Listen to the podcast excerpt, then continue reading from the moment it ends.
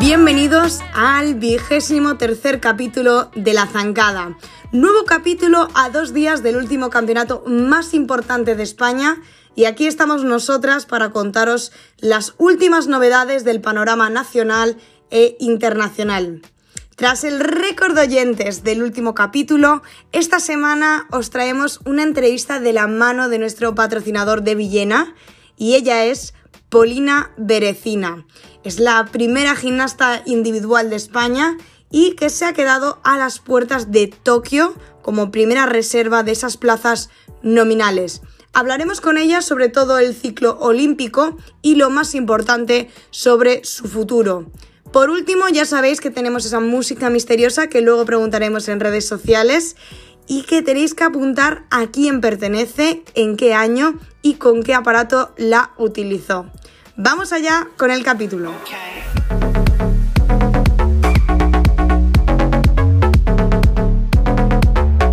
Empezamos con las noticias de estos últimos 10 días y en este capítulo están aquí conmigo mis dos colaboradoras que una vez más nos van a contar todas las noticias. Primero está aquí conmigo Claudia, ¿qué tal estás?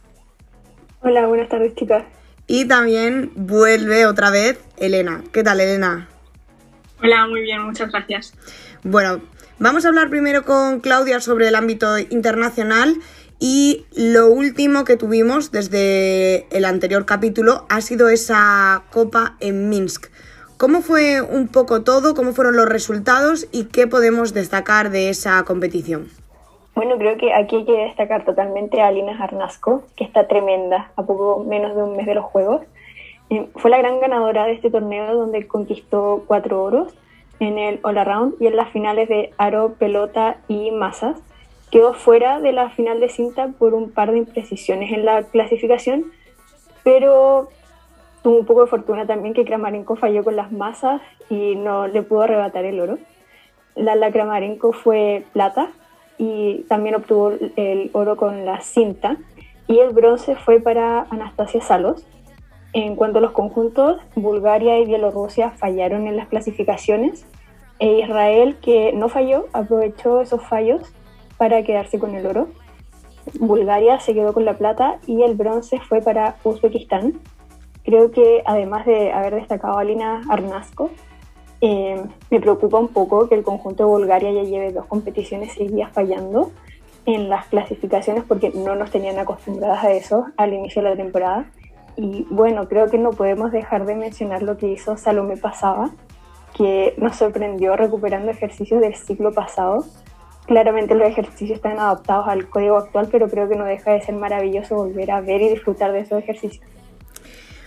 Otra competición que hubo ese fin de semana fue el Nacional Italiano, que casi estaba más interesante que, que Minsk porque se iba a decidir eh, en ella quiénes eran las gimnastas que iban a ir a Tokio. Finalmente, ¿qué pasó? Bueno, fue un torneo que tuvo mucha expectación en muchos países, porque como bien dice, se iban a anunciar a las gimnastas que irían a Tokio. Finalmente serán Milena Baldassarri, que se coronó campeona nacional nuevamente, Comenzó fallando con la cinta, pero pudo remontar muy bien en los siguientes ejercicios. Y la va a acompañar Alexandra Ayotti que fue bronce en el Nacional, donde la verdad es que hizo cuatro ejercicios para el olvido porque falló con todos los aparatos. Reserva va a ser Sofía Rafaeli, que fue la plata en el Nacional.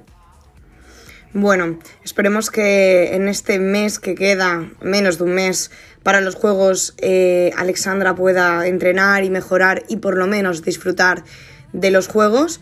Pero ojo con Rafaeli que viene muy fuerte para el próximo ciclo olímpico.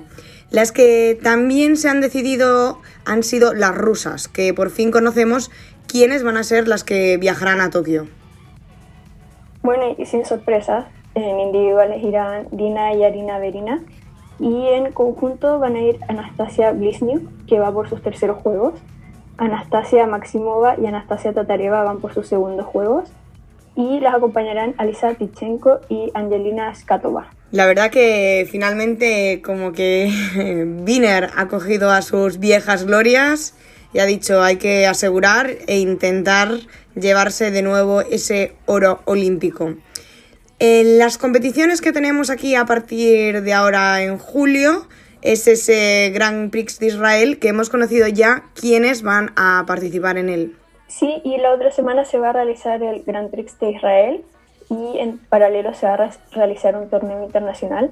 Estos son los últimos torneos que se van a hacer antes de los Juegos Olímpicos de Tokio. Sabemos que estos torneos van a contar con transmisión y también pudimos conocer esta semana quiénes van a participar.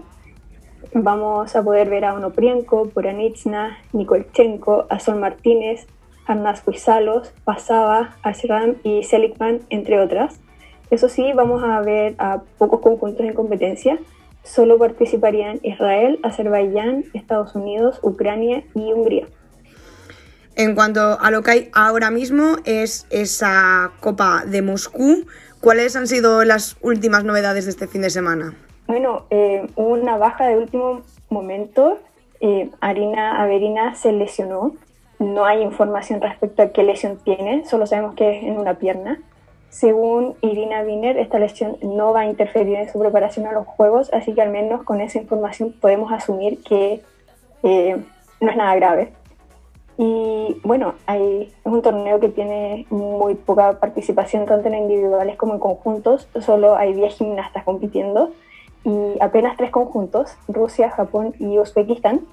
Y bueno, mañana vamos a poder ver las finales por aparato desde las 12 horas local a través de YouTube. Bueno, a ver qué, qué pasa finalmente con las hermanas. La verdad que Rusia llega nunca mejor dicho, muy tocada a los Juegos Olímpicos. Pasamos a hablar ya de España y en este caso las próximas competiciones nacionales es ese Campeonato de España. ¿Cómo va a ser? ¿Cómo lo podemos ver? ¿Desde cuándo? Elena, cuéntanos todos los detalles.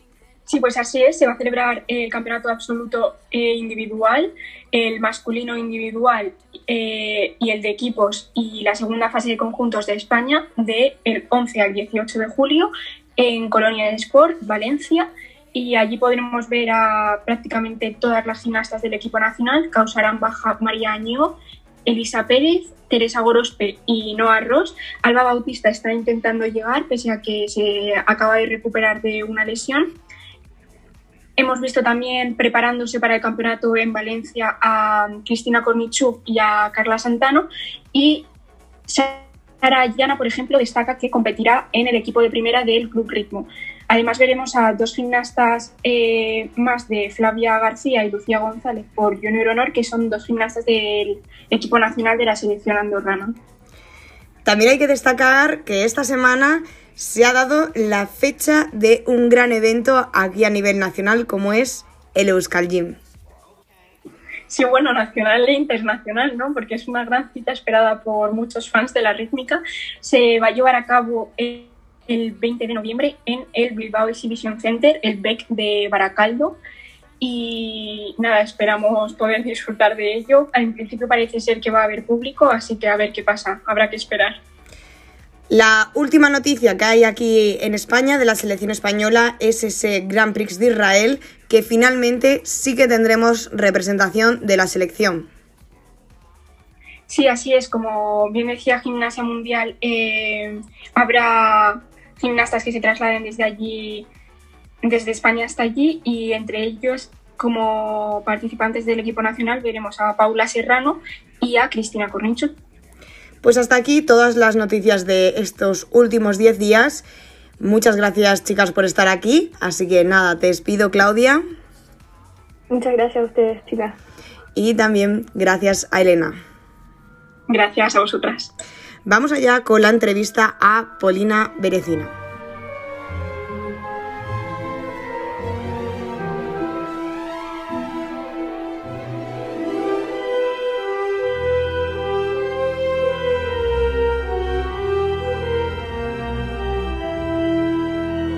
En nuestra entrevista patrocinada por De Villena está con nosotras la primera gimnasta de la selección española individual, Polina Berecina.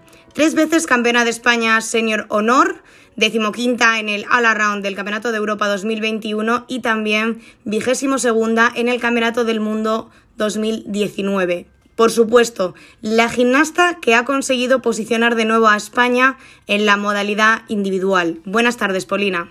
Hola, buenas tardes.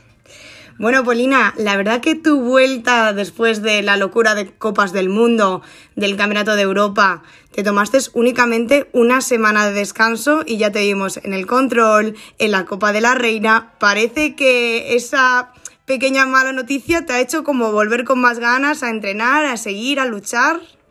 A ver, yo creo que no, no ha sido por no haber conseguido la plaza olímpica, sino que es como, ¿sabes? Eh, darle con fuerza a una ruleta y ya va por inercia dando vueltas. Pues yo igual, sigo por inercia compitiendo, haciendo controles hasta que pare y no sé qué me va a pasar. Pero bueno, ahora mismo eh, sobre todo estoy motivada por, por todos los mensajes que he recibido tras el europeo, por todo lo que me ha dicho la gente, de verdad. Eh, a mí eso me da ese empujón necesario para seguir adelante y con una semanita de descanso me ha sobrado para volver a coger fuerzas y luchar por las últimas competiciones que quedan de esta temporada. ¿Cómo, cómo viviste ese, esa noticia tan agridulce que ha sido, bueno, he podido estar ahí, he intentado dar el nivel, pero no ha llegado para estar en Tokio? Yo la verdad que estos años tenía esa esperanza y esa ilusión de conseguir esa plaza de verdad que vivía cada día pensando en que lo iba a conseguir.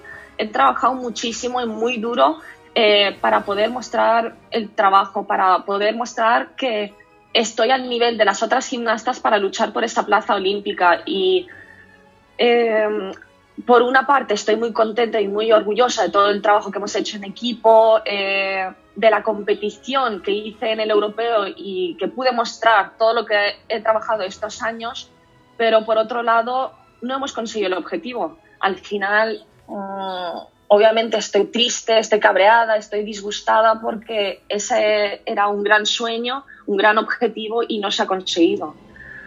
Por lo tanto, pues ahora mismo eh, soy reserva de algunas de las gimnastas que tienen la plaza nominativa, entonces seguiré trabajando por cualquier cosa que pase, estaré ahí preparada, pero claro, sé que la plaza no la he conseguido y me da muchísima pena. Ya, normal. Pero bueno, está bien que sigas entrenando porque con el tema del COVID, al fin y al cabo, de repente alguien se contagia y saltas a la acción, ¿eh?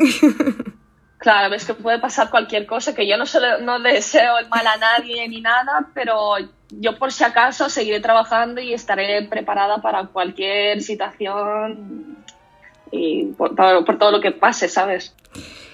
Ha sido una temporada muy dura por el sistema de clasificación que se ha llevado, de puntos, luego jugártela toda al europeo.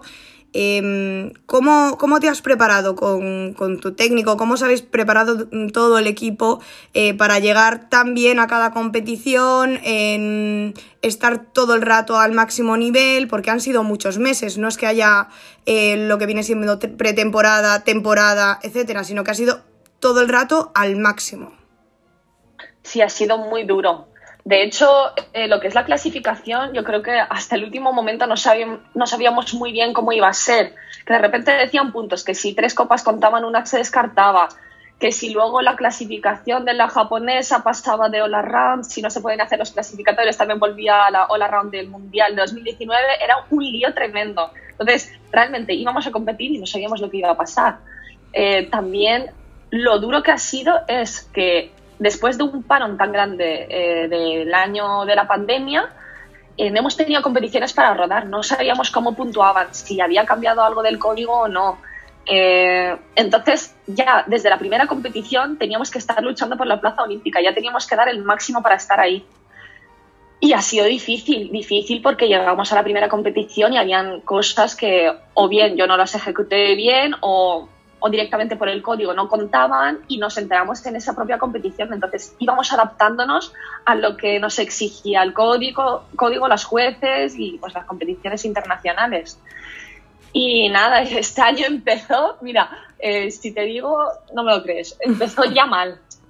Eh, salimos después de las vacaciones de navideñas y confinaron Alfafar, cerró Colonial, no podíamos seguir entrenando, no sabíamos qué, qué hacer y me mandaron a Madrid para seguir con los entrenamientos. Era llegar a Madrid, Filomena, no podíamos entrenar. Luego confinamiento por contacto con positivos. Eh, y estamos encerradas ahí en las habitaciones y un desastre, de verdad. Todo el mes de enero casi no he entrenado. De hecho, el ejercicio de pelota, por ejemplo, no lo tenía ni cerrado. Era salir de ahí, empezar en febrero y nos dicen que adelantan la Copa del Mundo dos semanas. Y yo, madre mía, en un mes y medio tengo que estar a tope. Y nada, la verdad que nos lo tomamos todo tan bien dijimos, ¡buah, qué guay! La han adelantado, venga, va, con más motivación, con más ganas, hemos seguido trabajando. Sobre todo, yo creo que lo mejor que nos ha salido es ir paso a paso. Íbamos a, por la primera competición, competíamos, nos adaptábamos a lo que no ha salido bien, a lo que no nos contaban, tal, y seguíamos luchando. Y así en cada competición, hasta llegar en el punto máximo que era el europeo, donde sabíamos que o lo dabas todo o ya estaba perdido. Entonces, nada, ha sido muy, muy difícil, muy difícil, pero también te puedo decir que ha sido un camino del que yo he disfrutado mucho. Hablábamos justamente del tema del camino con Natalia García la semana pasada y ella, por ejemplo, decía que no lo volvería a repetir. ¿Qué diferente es en tu caso? Mm, no, porque sí que estoy de acuerdo con ella. A mí me dicen repetir todo este ciclo y te diría que no te diría que no ha sido muy duro. Lo único que yo he intentado desde enero que empezó este año, dije, Polina, hay que ser positiva y hay que disfrutarlo. Si no lo disfruto, realmente luego lo voy a recordar todo con amargura de qué mal lo he pasado tal. Y no, yo creo que ha sido el clic en mi cabeza de quiero aprovechar eh, todo lo bueno que tengo. Y ya está. No me centraba en lo negativo, había muchas cosas. Eh, externas que a lo mejor me podían afectar y tal, pero es que este año no lo he permitido.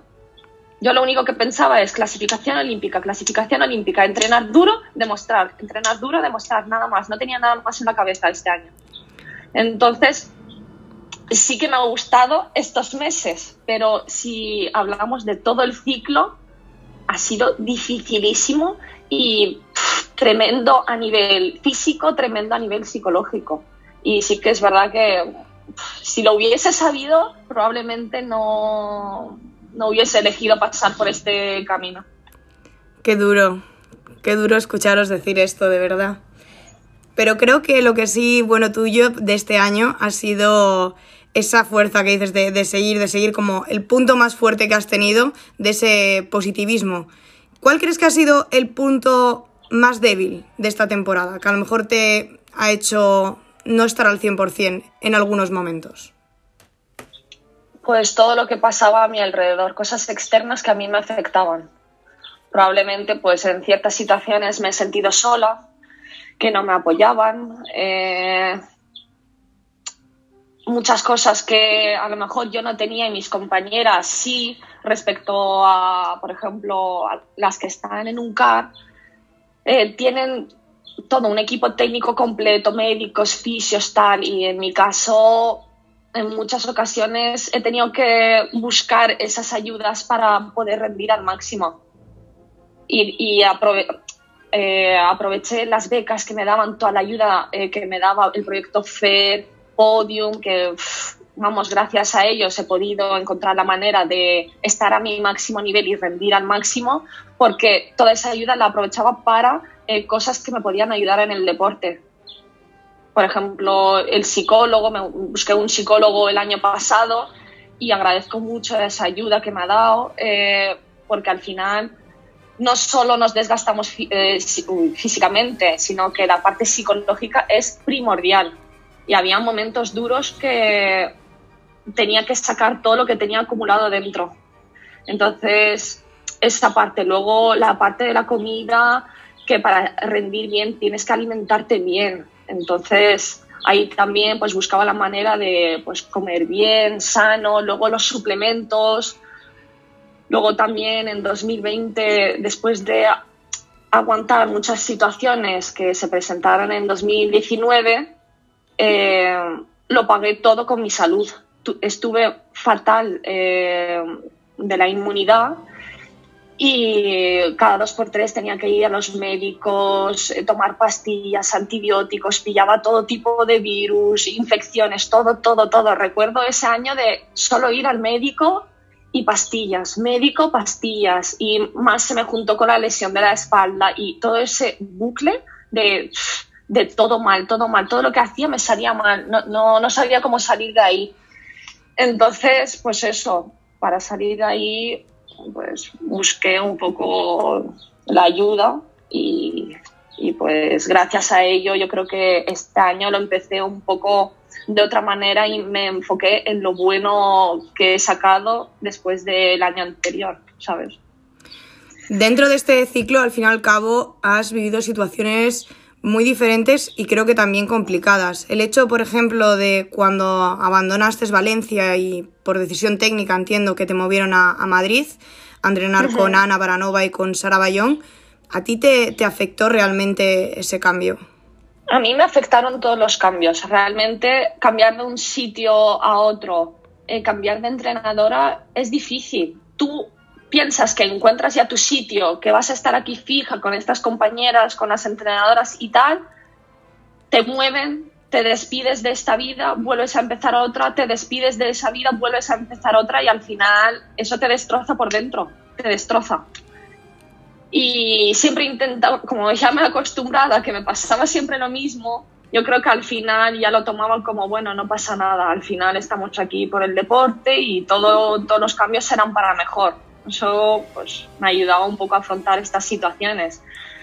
Eh, pero, por ejemplo, en 2018 lo pasé muy mal. Ha sido de las situaciones de las más duras que he tenido, que a, un mes de un mundial me dijeron que no podía seguir en Madrid porque no había espacio, no había equipo técnico para una individual y ahí no sabía dónde ir, no tenía dónde ir. Entonces eh, me acogió Mónica, mi entrenadora de toda la vida, se cogió un mes de vacaciones para estar entrenándome y para prepararme para ese mundial de 2018 que fue en Sofía.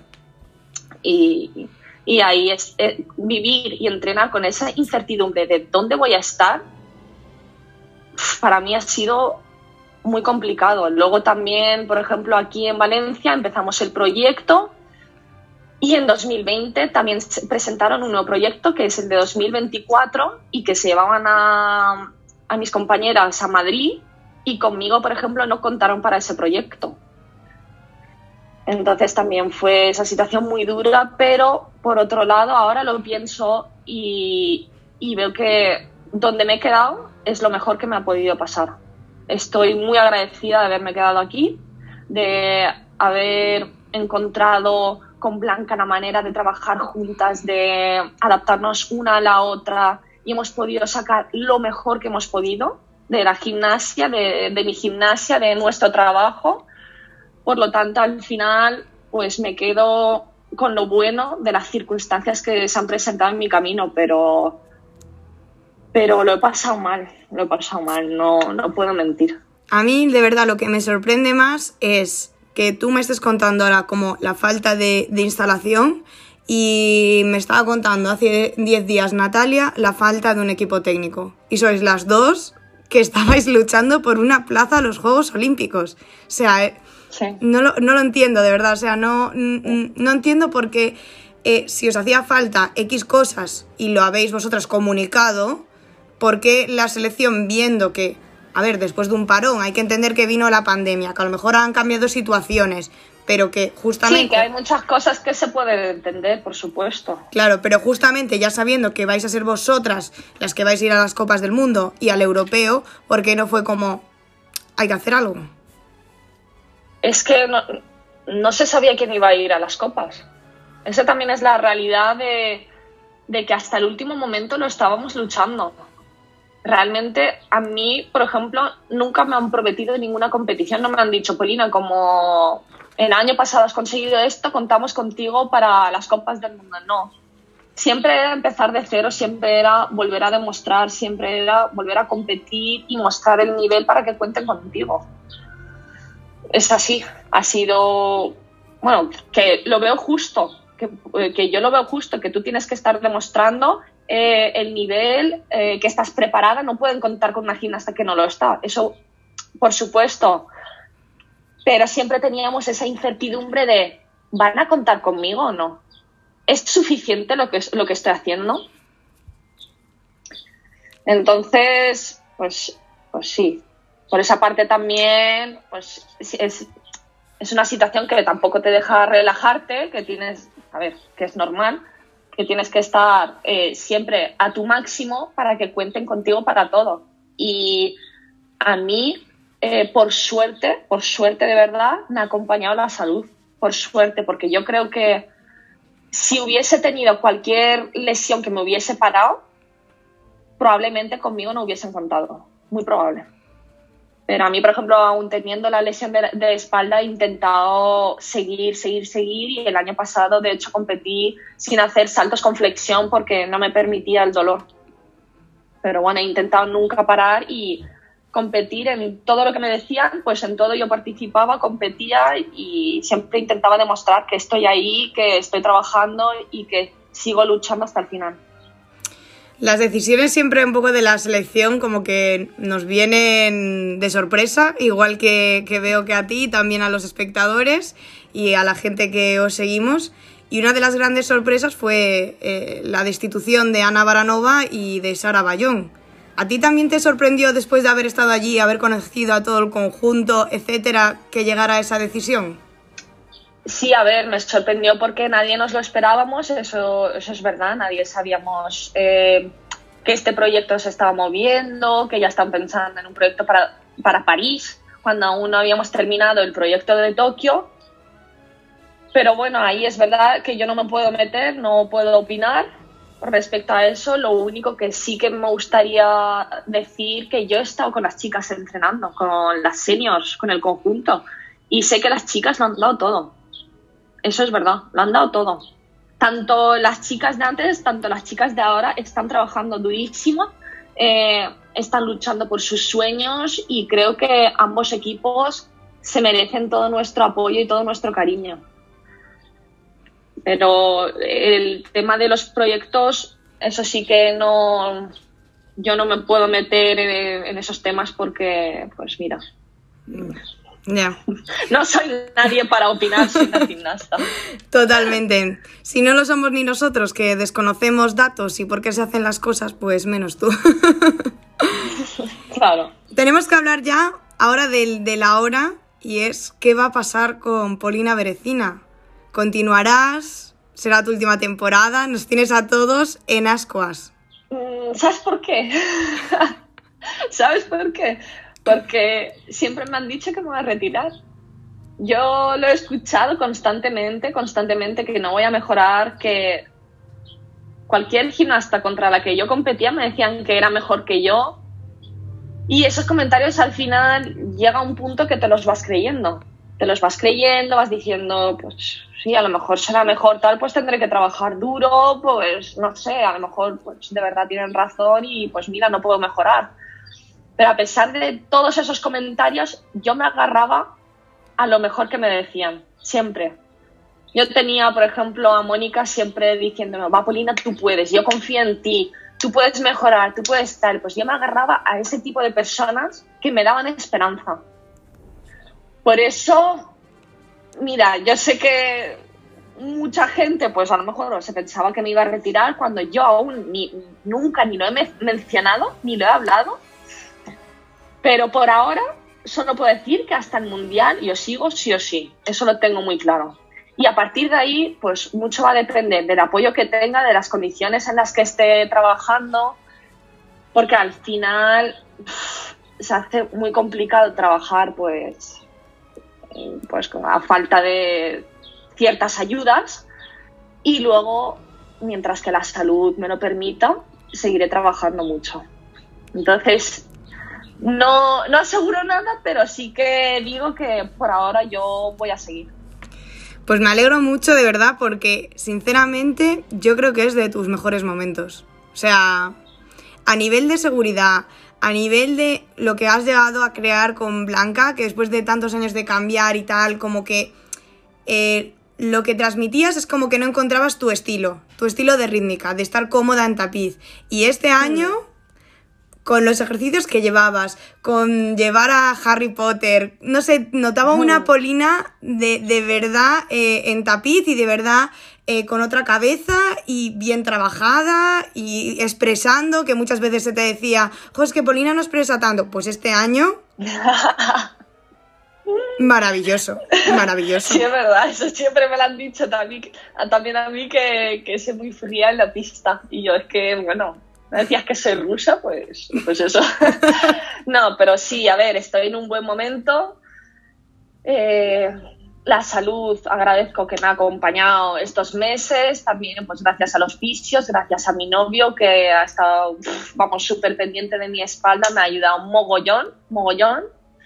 Eh, Blanca, que ha estado el día a día, que ha luchado, vamos, a muerte por mí, a que podamos sacar ese trabajo y encima por haber creado un ambiente mmm, muy bueno y positivo en el que hemos podido, aparte de trabajar duro, disfrutar, que eso también es muy importante.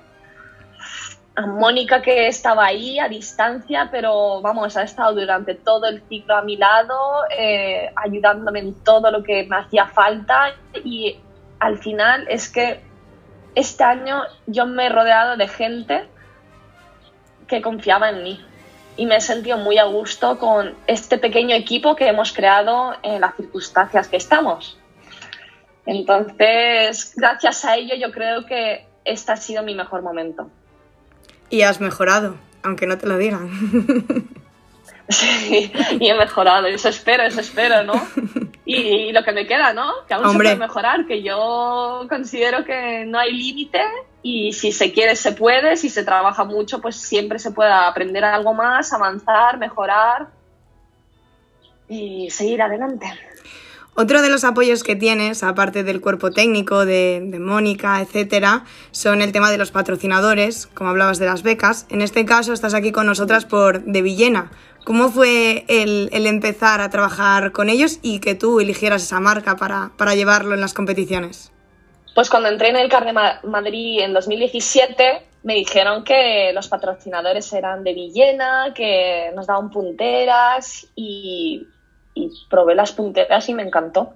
La verdad que mm, me encanta que sean nuestros patrocinadores, son las mejores punteras. eh, estoy muy a gusto con, trabajando con ellos porque siempre que he necesitado algo, siempre me lo han dado. Digo, mira, por favor, necesito punteras, me podéis mandar unas. Y mira, el día siguiente ya están ahí y la verdad que súper agradecida porque al final lo que más usamos son las punteras.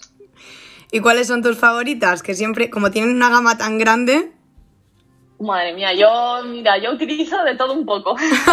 depende del tapiz, depende del día.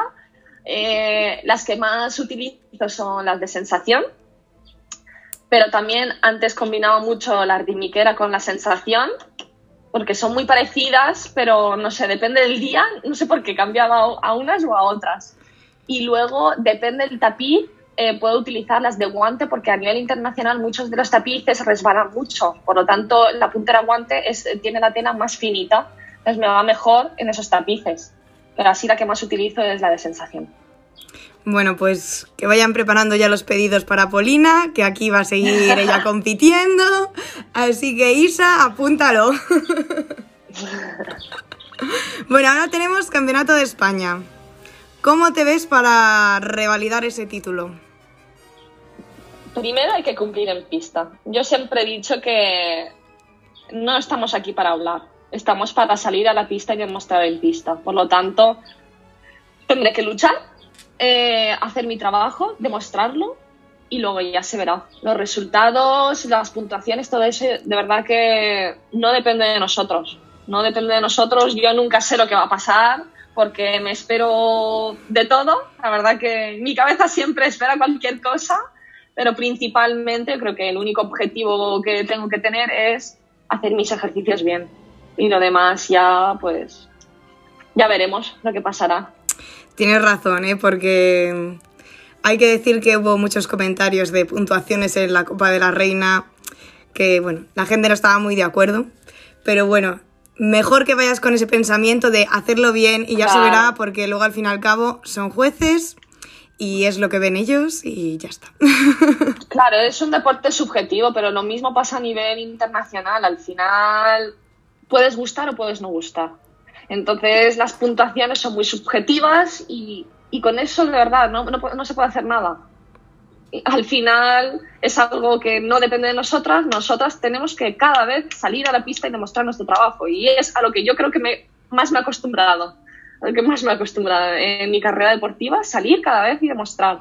Porque es verdad que me mandaron un comentario que yo no entro en las redes para leer ni foros ni nada, pero me mandaron un comentario que alguien dijo, lo de la Copa de la Reina. Polina, si, Polina estaría pensando, si lo sé, no vengo. Voy a decirlo de otra manera, ¿vale? Yo lo sabía y he venido. Porque en muchas situaciones he tenido parecidas, de puntuaciones y tal, y al final no, no es algo que yo pueda controlar.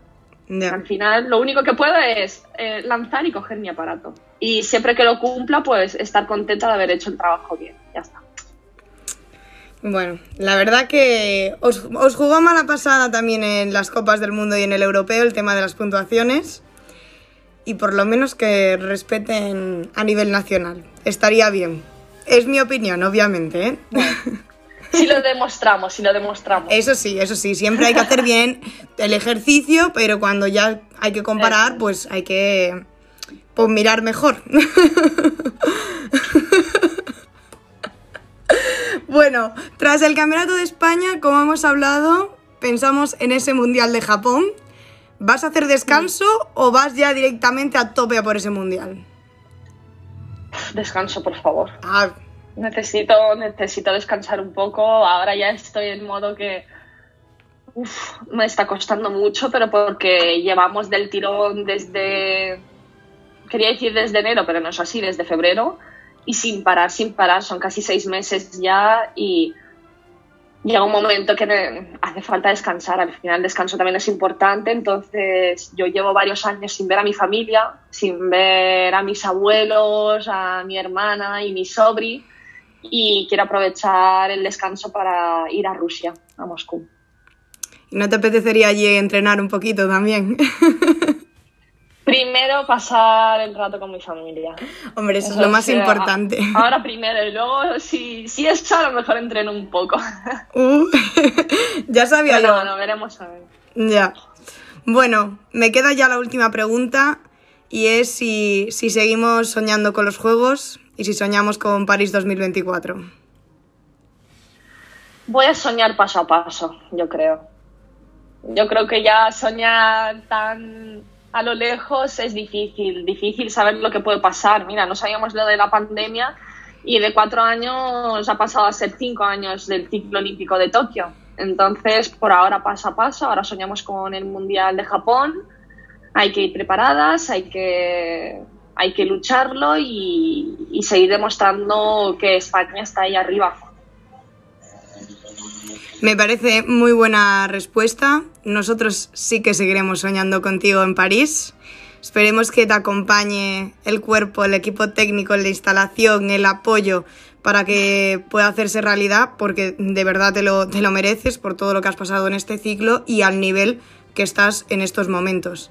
Así que nada, de verdad, muchísimas gracias por estar aquí con nosotras y seguiremos soñando contigo. Gracias a ti. Un besito muy grande.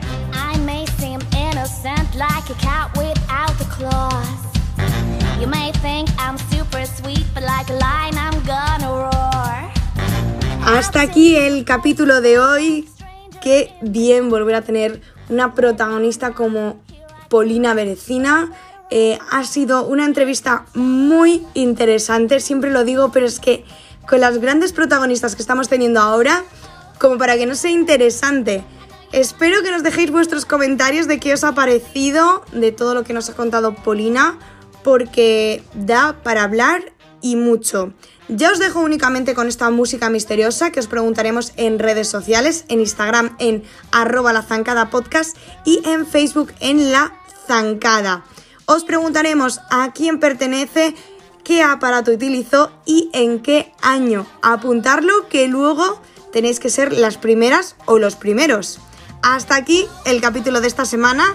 Nos vemos en el próximo capítulo.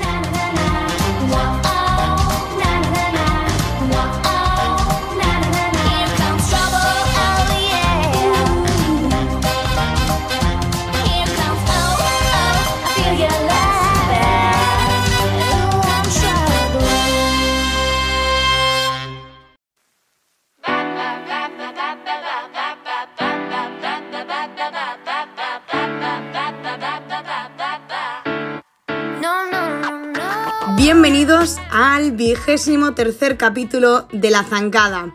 Nuevo capítulo a dos días del último campeonato más importante de España y aquí estamos nosotras para contaros las últimas novedades del panorama nacional e internacional. Tras el récord de oyentes del último capítulo, esta semana os traemos una entrevista de la mano de nuestro patrocinador de Villena y ella es Polina Berecina. Es la primera gimnasta individual de España y que se ha quedado a las puertas de Tokio como primera reserva de esas plazas nominales. Hablaremos con ella sobre todo el ciclo olímpico y lo más importante sobre su futuro.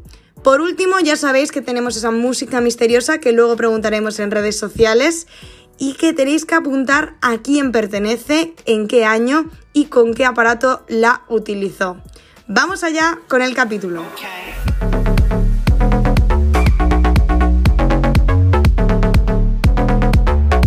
Empezamos con las noticias de estos últimos 10 días y en este capítulo están aquí conmigo mis dos colaboradoras que una vez más nos van a contar todas las noticias. Primero está aquí conmigo Claudia, ¿qué tal estás? Hola, buenas tardes chicas. Y también vuelve otra vez Elena. ¿Qué tal Elena? Hola, muy bien, muchas gracias. Bueno, vamos a hablar primero con Claudia sobre el ámbito internacional y lo último que tuvimos desde el anterior capítulo ha sido esa copa en Minsk. ¿Cómo fue un poco todo? ¿Cómo fueron los resultados? ¿Y qué podemos destacar de esa competición? Bueno, creo que aquí hay que destacar totalmente a Alina Jarnasco, que está tremenda, a poco menos de un mes de los Juegos. Eh, fue la gran ganadora de este torneo donde conquistó cuatro oros en el All Around y en las finales de aro, pelota y masas. Quedó fuera de la final de cinta por un par de imprecisiones en la clasificación, pero tuvo un poco de fortuna también que Kramarenko falló con las masas y no le pudo arrebatar el oro. La, la Kramarenko fue plata y también obtuvo el oro con la cinta y el bronce fue para Anastasia Salos en cuanto a los conjuntos, Bulgaria y Bielorrusia fallaron en las clasificaciones e Israel, que no falló, aprovechó esos fallos para quedarse con el oro. Bulgaria se quedó con la plata y el bronce fue para Uzbekistán. Creo que además de haber destacado a Lina Arnasco, eh, me preocupa un poco que el conjunto de Bulgaria ya lleve dos competiciones seguidas fallando en las clasificaciones porque no nos tenían acostumbradas a eso al inicio de la temporada y bueno, creo que no podemos dejar de mencionar lo que hizo Salomé Pasaba, que nos sorprendió recuperando ejercicios del ciclo pasado. Claramente los ejercicios están adaptados al código actual, pero creo que no deja de ser maravilloso volver a ver y disfrutar de esos ejercicios. Otra competición que hubo ese fin de semana fue el Nacional Italiano, que casi estaba más interesante que, que Minsk, porque se iba a decidir eh, en ella quiénes eran las gimnastas que iban a ir a Tokio. Finalmente, ¿qué pasó? Bueno, fue un torneo que tuvo mucha expectación en muchos países, porque como bien dice, se iban a anunciar a las gimnastas que irían a Tokio. Finalmente serán Milena Baldassarri, que se coronó campeona nacional nuevamente. Comenzó fallando con la cinta, pero pudo remontar muy bien en los siguientes ejercicios. Y la va a acompañar Alexandra Ayori que fue bronce en el nacional, donde la verdad es que hizo cuatro ejercicios para el olvido porque falló con todos los aparatos. Reserva va a ser Sofía Rafaeli, que fue la plata en el Nacional. Bueno, esperemos que en este mes que queda, menos de un mes para los Juegos, eh, Alexandra pueda entrenar y mejorar y por lo menos disfrutar de los Juegos. Pero ojo con Rafaeli que viene muy fuerte para el próximo ciclo olímpico. Las que también se han decidido han sido las rusas, que por fin conocemos quiénes van a ser las que viajarán a Tokio. Bueno, y sin sorpresas, en individuales irán Dina y Arina Verina, y en conjunto van a ir Anastasia Bliznyuk, que va por sus terceros juegos, Anastasia Maximova y Anastasia Tatareva van por sus segundos juegos, y las acompañarán Alisa Tichenko y Angelina Skatova. La verdad que finalmente como que Wiener ha cogido a sus viejas glorias y ha dicho hay que asegurar e intentar llevarse de nuevo ese oro olímpico. En las competiciones que tenemos aquí a partir de ahora en julio es ese Grand Prix de Israel que hemos conocido ya quiénes van a participar en él. Sí, y la otra semana se va a realizar el Grand Prix de Israel y en paralelo se va a realizar un torneo internacional. Estos son los últimos torneos que se van a hacer antes de los Juegos Olímpicos de Tokio. Sabemos que estos torneos van a contar con transmisión y también pudimos conocer esta semana quiénes van a participar. Vamos a poder ver a Onoprienko, Poranitsna, Nikolchenko, a Sol Martínez, Arnaz Cuisalos, Pasaba, Ashram y Seligman, entre otras. Eso sí, vamos a ver a pocos conjuntos en competencia. Solo participarían Israel, Azerbaiyán, Estados Unidos, Ucrania y Hungría. En cuanto a lo que hay ahora mismo es esa Copa de Moscú. ¿Cuáles han sido las últimas novedades de este fin de semana? Bueno, eh, hubo una baja de último momento. Eh, Arina Averina se lesionó. No hay información respecto a qué lesión tiene, solo sabemos que es en una pierna. Según Irina Wiener, esta lesión no va a interferir en su preparación a los Juegos, así que al menos con esa información podemos asumir que eh, no es nada grave. Y bueno, hay, es un torneo que tiene muy poca participación tanto en individuales como en conjuntos. Solo hay 10 gimnastas compitiendo y apenas tres conjuntos, Rusia, Japón y Uzbekistán. Y bueno, mañana vamos a poder ver las finales por aparato desde las 12 horas local a través de YouTube. Bueno, a ver qué, qué pasa finalmente con las hermanas. La verdad que Rusia llega nunca mejor dicho, muy tocada a los Juegos Olímpicos. Pasamos a hablar ya de España y en este caso las próximas competiciones nacionales es ese Campeonato de España. ¿Cómo va a ser? ¿Cómo lo podemos ver? ¿Desde cuándo? Elena, cuéntanos todos los detalles. Sí, pues así es. Se va a celebrar el campeonato absoluto e individual, el masculino individual eh, y el de equipos y la segunda fase de conjuntos de España del 11 al 18 de julio en Colonia de Sport, Valencia. Y allí podremos ver a prácticamente todas las gimnastas del equipo nacional. Causarán baja María Año, Elisa Pérez, Teresa Gorospe y Noah Ross. Alba Bautista está intentando llegar, pese a que se acaba de recuperar de una lesión. Hemos visto también preparándose para el campeonato en Valencia a Cristina Kornichuk y a Carla Santano. Y Sara Llana, por ejemplo, destaca que competirá en el equipo de primera del Club Ritmo.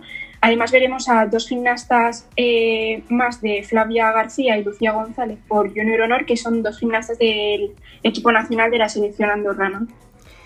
También hay que destacar que esta semana se ha dado la fecha de un gran evento aquí a nivel nacional como es el Euskal Gym. Sí, bueno, nacional e internacional, ¿no? Porque es una gran cita esperada por muchos fans de la rítmica. Se va a llevar a cabo el 20 de noviembre en el Bilbao Exhibition Center, el BEC de Baracaldo.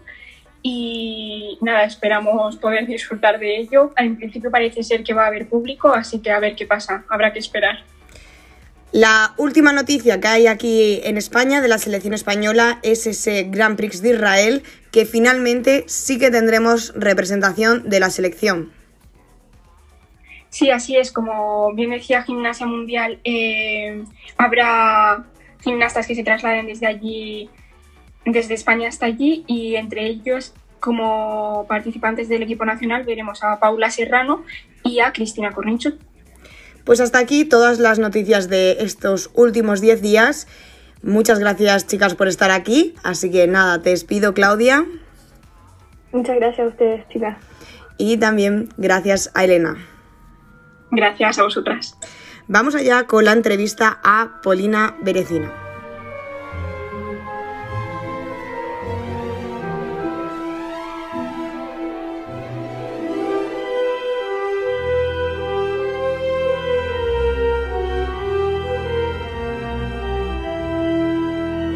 En nuestra entrevista patrocinada por De Villena está con nosotras la primera gimnasta de la selección española individual, Polina Berecina.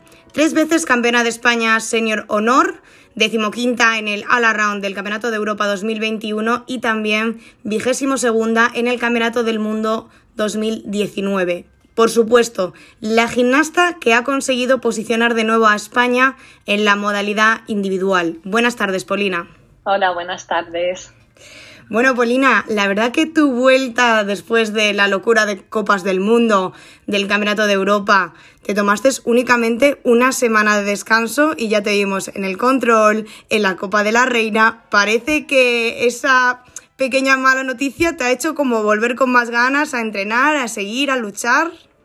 A ver, yo creo que no, no ha sido por no haber conseguido la plaza olímpica, sino que es como, ¿sabes? Eh, darle con fuerza a una ruleta y ya va por inercia dando vueltas. Pues yo igual, sigo por inercia compitiendo, haciendo controles hasta que pare y no sé qué me va a pasar. Pero bueno, ahora mismo eh, sobre todo estoy motivada por, por todos los mensajes que he recibido tras el europeo, por todo lo que me ha dicho la gente, de verdad. Eh, a mí eso me da ese empujón necesario para seguir adelante y con una semanita de descanso me ha sobrado para volver a coger fuerzas y luchar por las últimas competiciones que quedan de esta temporada. ¿Cómo, cómo viviste ese, esa noticia tan agridulce que ha sido, bueno, he podido estar ahí, he intentado dar el nivel, pero no ha llegado para estar en Tokio? Yo la verdad que estos años tenía esa esperanza y esa ilusión de conseguir esa plaza de verdad que vivía cada día pensando en que lo iba a conseguir. He trabajado muchísimo y muy duro eh, para poder mostrar el trabajo, para poder mostrar que estoy al nivel de las otras gimnastas para luchar por esta plaza olímpica. Y eh, por una parte estoy muy contenta y muy orgullosa de todo el trabajo que hemos hecho en equipo, eh, de la competición que hice en el europeo y que pude mostrar todo lo que he trabajado estos años pero por otro lado no hemos conseguido el objetivo. Al final, mm, obviamente estoy triste, estoy cabreada, estoy disgustada porque ese era un gran sueño, un gran objetivo y no se ha conseguido. Por lo tanto, pues ahora mismo eh, soy reserva de algunas de las gimnastas que tienen la plaza nominativa, entonces seguiré trabajando por cualquier cosa que pase, estaré ahí preparada, pero claro, sé que la plaza no la he conseguido y me da muchísima pena. Ya, normal. Pero bueno, está bien que sigas entrenando porque con el tema del COVID, al fin y al cabo, de repente alguien se contagia y saltas a la acción, ¿eh? Claro, ves que puede pasar cualquier cosa, que yo no, no deseo el mal a nadie ni nada, pero yo por si acaso seguiré trabajando y estaré preparada para cualquier situación y por todo lo que pase, ¿sabes? Ha sido una temporada muy dura por el sistema de clasificación que se ha llevado, de puntos, luego jugártela toda al europeo. Em, ¿cómo, te has preparado con, tu técnico? ¿Cómo os habéis preparado todo el equipo eh, para llegar tan bien a cada competición, en estar todo el rato al máximo nivel? Porque han sido muchos meses, no es que haya eh, lo que viene siendo pretemporada, temporada, etcétera, sino que ha sido todo el rato al máximo sí ha sido muy duro. De hecho, eh, lo que es la clasificación, yo creo que hasta el último momento no, sabíamos, no sabíamos muy bien cómo iba a ser. Que de repente decían puntos, que si tres copas contaban, una se descartaba. Que si luego la clasificación de la japonesa pasaba de All Round, si no se pueden hacer los clasificatorios, también volvía a la All Round del Mundial de 2019, era un lío tremendo. Entonces, realmente íbamos a competir y no sabíamos lo que iba a pasar. Eh, también lo duro que ha sido es que después de un parón tan grande eh, del año de la pandemia, eh, no hemos tenido competiciones para rodar, no sabíamos cómo puntuaban, si había cambiado algo del código o no. Eh, entonces, ya desde la primera competición teníamos que estar luchando por la plaza olímpica, ya teníamos que dar el máximo para estar ahí. Y ha sido difícil, difícil porque llegamos a la primera competición y habían cosas que o bien yo no las ejecuté bien o o directamente por el código no contaban y nos enteramos en esa propia competición. Entonces íbamos adaptándonos a lo que nos exigía el código, código las jueces y pues las competiciones internacionales. Y nada, este año empezó, mira, eh, si te digo, no me lo crees, empezó ya mal. Eh, salimos después de las vacaciones de navideñas y confinaron Alfafar, cerró Colonial, no podíamos seguir entrenando, no sabíamos qué, qué hacer y me mandaron a Madrid para seguir con los entrenamientos. Era llegar a Madrid, Filomena, no podíamos entrenar. Luego confinamiento por contacto con positivos. Eh, y estamos encerradas ahí en las habitaciones y un desastre, de verdad. Todo el mes de enero casi no he entrenado. De hecho, el ejercicio de pelota, por ejemplo, no lo tenía ni cerrado. Era salir de ahí, empezar en febrero y nos dicen que adelantan la Copa del Mundo dos semanas. Y yo, madre mía, en un mes y medio tengo que estar a tope. Y nada, la verdad que nos lo tomamos todo tan bien dijimos, ¡buah, qué guay! La han adelantado, venga, va, con más motivación, con más ganas, hemos seguido trabajando. Sobre todo, yo creo que lo mejor que nos ha salido es ir paso a paso. Íbamos a, por la primera competición, competíamos, nos adaptábamos a lo que no ha salido bien, a lo que no nos contaban, tal, y seguíamos luchando. Y así en cada competición, hasta llegar en el punto máximo que era el europeo, donde sabíamos que o lo dabas todo o ya estaba perdido.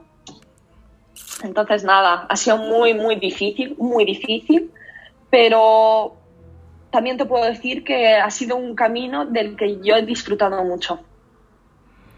Hablábamos justamente del tema del camino con Natalia García la semana pasada y ella, por ejemplo, decía que no lo volvería a repetir. ¿Qué diferente es en tu caso? Mm, no, porque sí que estoy de acuerdo con ella. A mí me dicen repetir todo este ciclo y te diría que no te diría que no, ha sido muy duro. Lo único que yo he intentado desde enero, que empezó este año, dije, Polina, hay que ser positiva y hay que disfrutarlo. Si no lo disfruto, realmente luego lo voy a recordar todo con amargura de qué mal lo he pasado tal. Y no, yo creo que ha sido el clic en mi cabeza de quiero aprovechar eh, todo lo bueno que tengo. Y ya está. No me centraba en lo negativo, y había muchas cosas. Eh, externas que a lo mejor me podían afectar y tal, pero es que este año no lo he permitido. Yo lo único que pensaba es clasificación olímpica, clasificación olímpica, entrenar duro, demostrar, entrenar duro, demostrar, nada más. No tenía nada más en la cabeza este año. Entonces, sí que me ha gustado estos meses, pero si hablamos de todo el ciclo, ha sido dificilísimo y tremendo a nivel físico, tremendo a nivel psicológico. Y sí que es verdad que si lo hubiese sabido, probablemente no, no hubiese elegido pasar por este camino. Qué duro, qué duro escucharos decir esto, de verdad. Pero creo que lo que sí, bueno, tuyo de este año ha sido esa fuerza que dices de, de, seguir, de seguir como el punto más fuerte que has tenido de ese positivismo.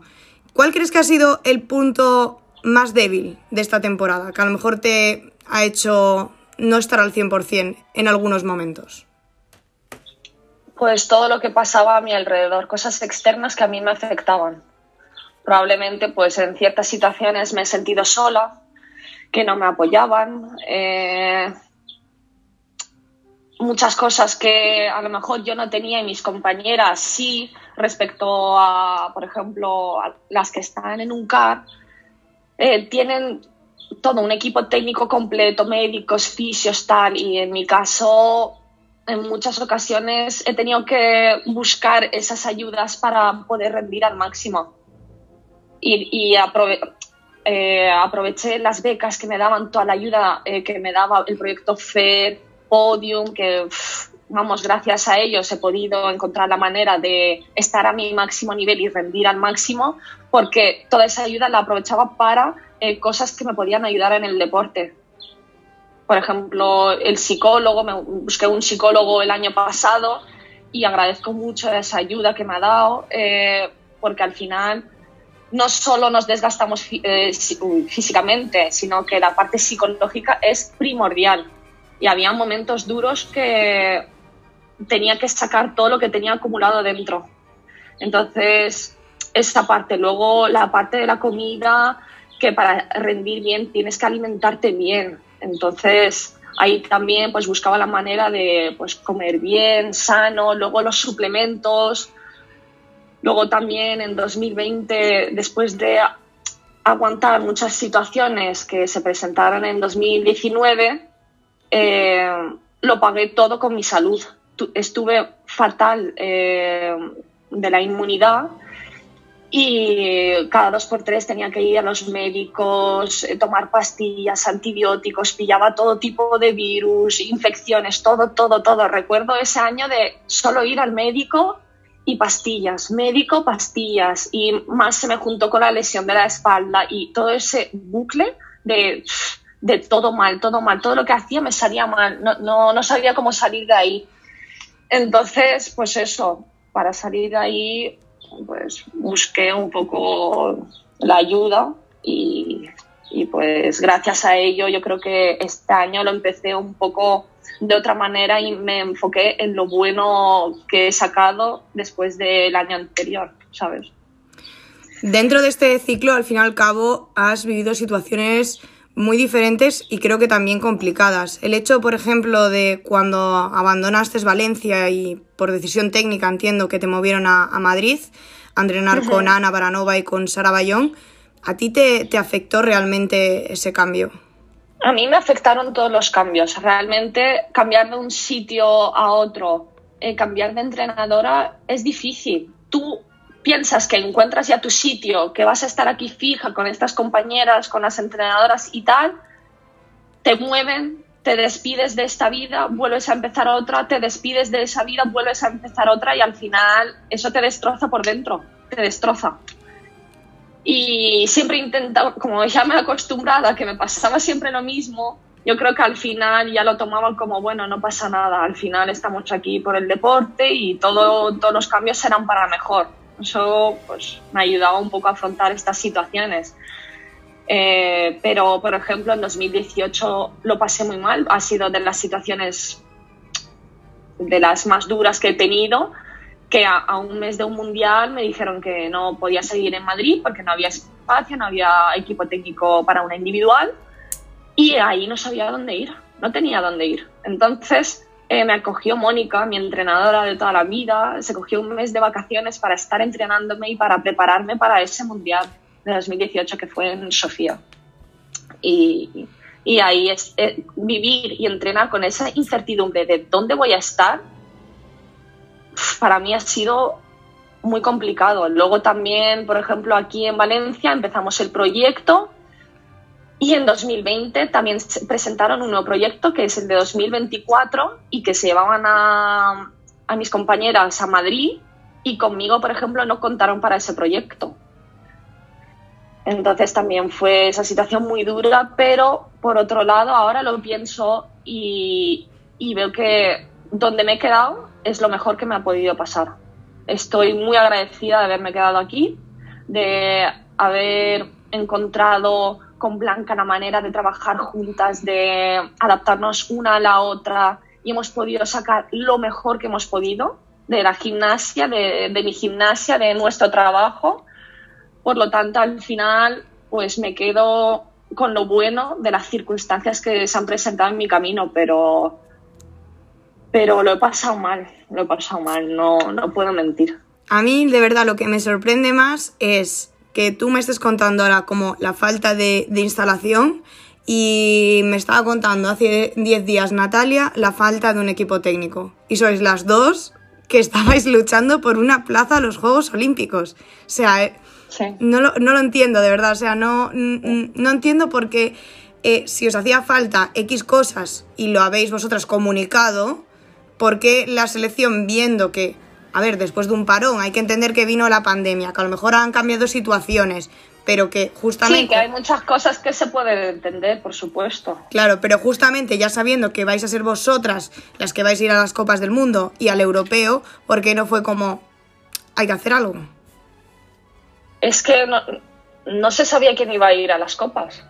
Esa también es la realidad de, de que hasta el último momento lo estábamos luchando realmente a mí, por ejemplo, nunca me han prometido ninguna competición, no me han dicho, Polina, como el año pasado has conseguido esto, contamos contigo para las Copas del Mundo. No. Siempre era empezar de cero, siempre era volver a demostrar, siempre era volver a competir y mostrar el nivel para que cuenten contigo. Es así, ha sido bueno, que lo veo justo, que, eh, que yo lo veo justo, que tú tienes que estar demostrando eh, el nivel, eh, que estás preparada, no pueden contar con una gimnasta que no lo está. Eso, por supuesto. Pero siempre teníamos esa incertidumbre de, ¿van a contar conmigo o no? ¿Es suficiente lo que, lo que estoy haciendo? Entonces, pues, pues sí. Por esa parte también, pues es, es una situación que tampoco te deja relajarte, que tienes, a ver, que es normal, que tienes que estar eh, siempre a tu máximo para que cuenten contigo para todo.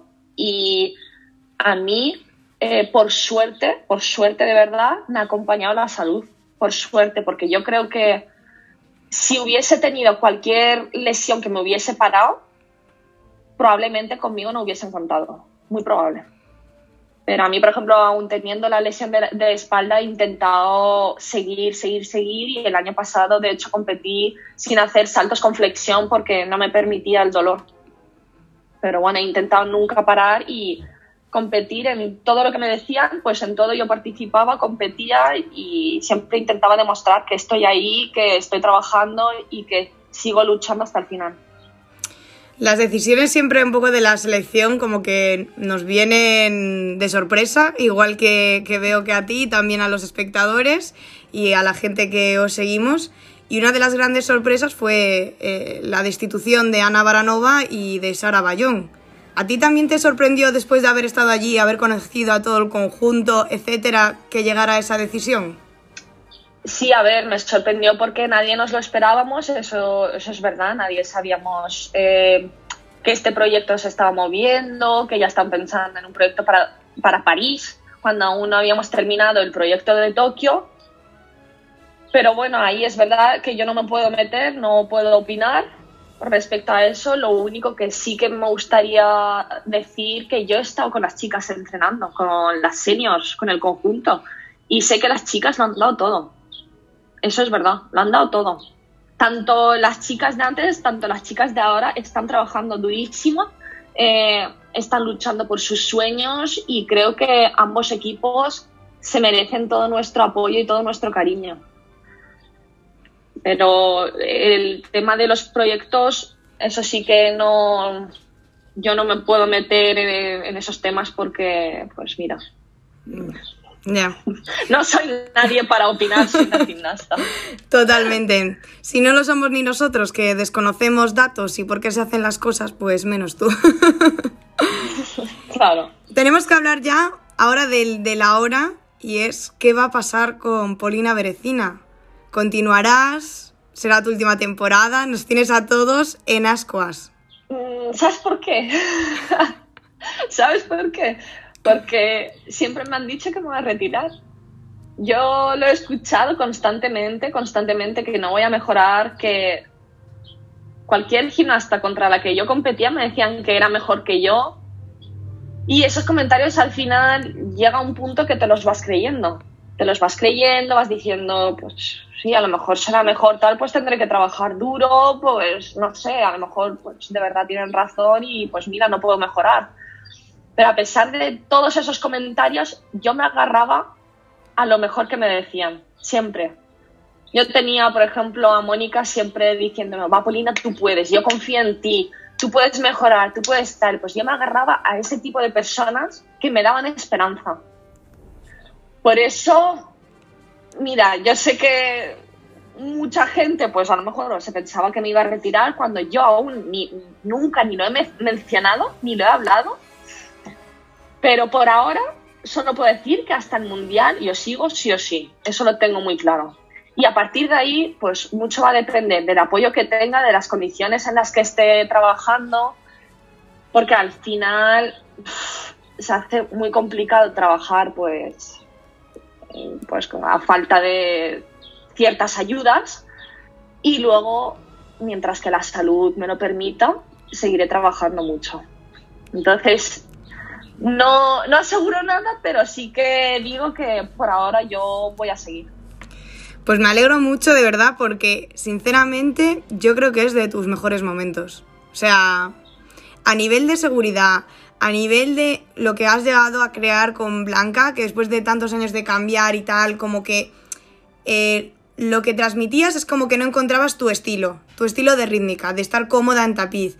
Y este año, con los ejercicios que llevabas, con llevar a Harry Potter, no sé, notaba una Polina de, de verdad eh, en tapiz y de verdad eh, con otra cabeza y bien trabajada y expresando, que muchas veces se te decía, jo, es que Polina no expresa tanto. Pues este año...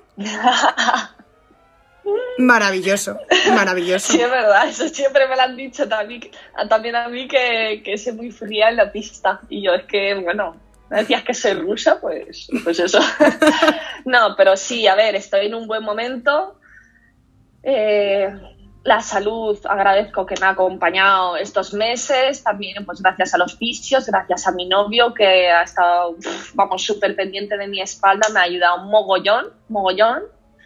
Eh, Blanca, que ha estado el día a día, que ha luchado, vamos, a muerte por mí, a que podamos sacar ese trabajo y encima por haber creado un ambiente mmm, muy bueno y positivo en el que hemos podido, aparte de trabajar duro, disfrutar, que eso también es muy importante. Mónica que estaba ahí a distancia, pero vamos, ha estado durante todo el ciclo a mi lado, eh, ayudándome en todo lo que me hacía falta y al final es que este año yo me he rodeado de gente que confiaba en mí y me he sentido muy a gusto con este pequeño equipo que hemos creado en las circunstancias que estamos. Entonces, gracias a ello yo creo que este ha sido mi mejor momento. Y has mejorado, aunque no te lo digan.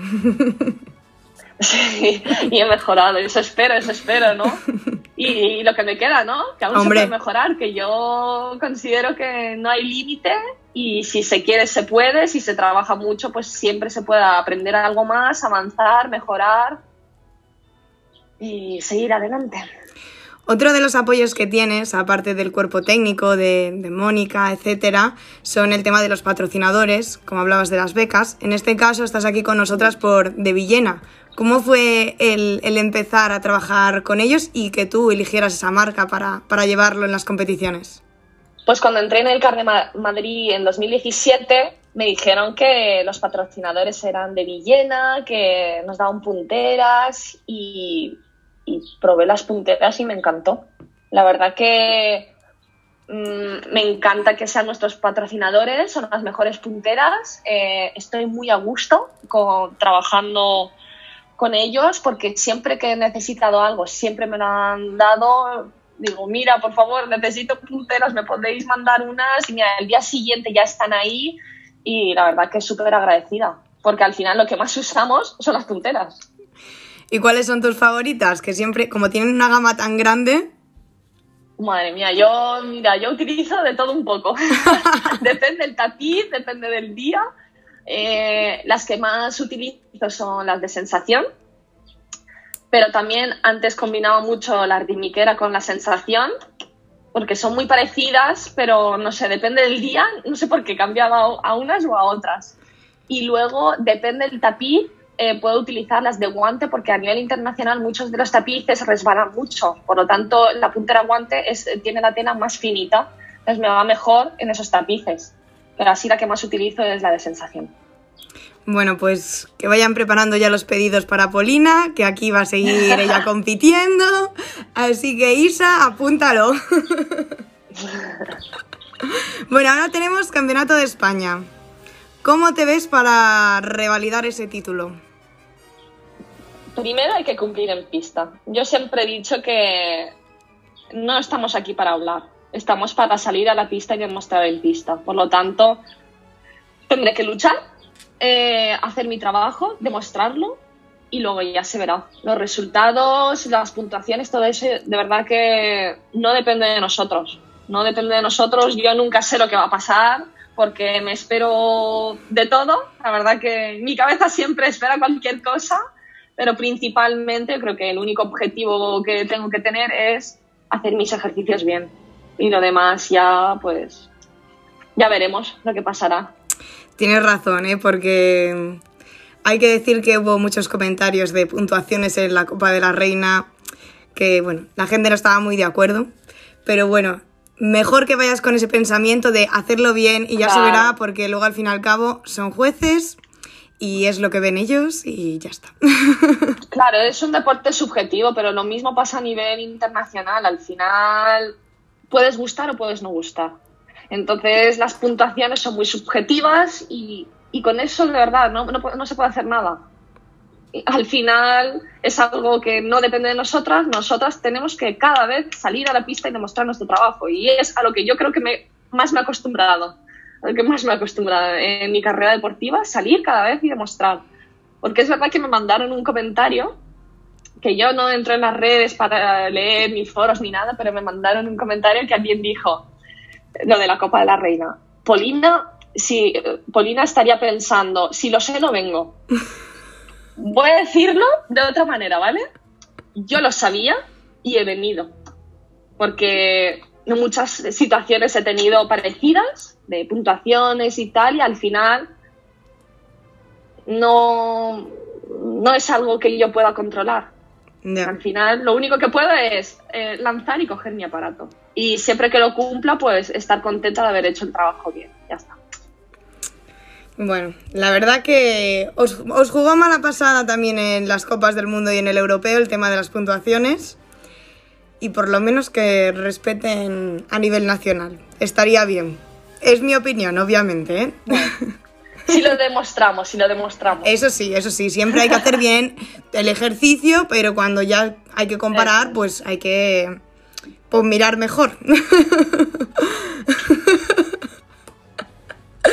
bueno, tras el Campeonato de España, como hemos hablado, pensamos en ese Mundial de Japón.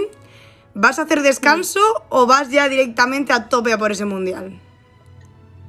Descanso, por favor. Ah, Necesito, necesito descansar un poco. Ahora ya estoy en modo que uf, me está costando mucho, pero porque llevamos del tirón desde, quería decir desde enero, pero no es así, desde febrero, y sin parar, sin parar, son casi seis meses ya y llega un momento que hace falta descansar. Al final el descanso también es importante, entonces yo llevo varios años sin ver a mi familia, sin ver a mis abuelos, a mi hermana y mi sobri y quiero aprovechar el descanso para ir a Rusia, a Moscú. ¿y no te apetecería allí entrenar un poquito también? Primero pasar el rato con mi familia. Hombre, eso, es lo más importante. Ahora primero y luego si, si es a lo mejor entreno un poco. Uh, ya sabía Pero yo. no, veremos a ver. Ya. Bueno, me queda ya la última pregunta y es si, si seguimos soñando con los Juegos y si soñamos con París 2024. Voy a soñar paso a paso, yo creo. Yo creo que ya soñar tan a lo lejos es difícil, difícil saber lo que puede pasar. Mira, no sabíamos lo de la pandemia y de cuatro años ha pasado a ser cinco años del ciclo olímpico de Tokio. Entonces, por ahora paso a paso, ahora soñamos con el Mundial de Japón. Hay que ir preparadas, hay que, hay que lucharlo y, y seguir demostrando que España está ahí arriba. Me parece muy buena respuesta. Nosotros sí que seguiremos soñando contigo en París. Esperemos que te acompañe el cuerpo, el equipo técnico, la instalación, el apoyo para que pueda hacerse realidad, porque de verdad te lo, te lo mereces por todo lo que has pasado en este ciclo y al nivel que estás en estos momentos. Así que nada, de verdad, muchísimas gracias por estar aquí con nosotras y seguiremos soñando contigo. Gracias a ti. Un besito muy grande. A cat without claws. You may think I'm super sweet, but like a lion, I'm gonna roar. Hasta aquí el capítulo de hoy. Qué bien volver a tener una protagonista como Polina Berecina. Eh, ha sido una entrevista muy interesante, siempre lo digo, pero es que con las grandes protagonistas que estamos teniendo ahora, como para que no sea interesante. Espero que nos dejéis vuestros comentarios de qué os ha parecido de todo lo que nos ha contado Polina, porque da para hablar y mucho. Ya os dejo únicamente con esta música misteriosa que os preguntaremos en redes sociales, en Instagram en arroba la zancada podcast y en Facebook en la zancada. Os preguntaremos a quién pertenece qué aparato utilizó y en qué año. Apuntarlo que luego tenéis que ser las primeras o los primeros. Hasta aquí el capítulo de esta semana. Nos vemos en el próximo capítulo.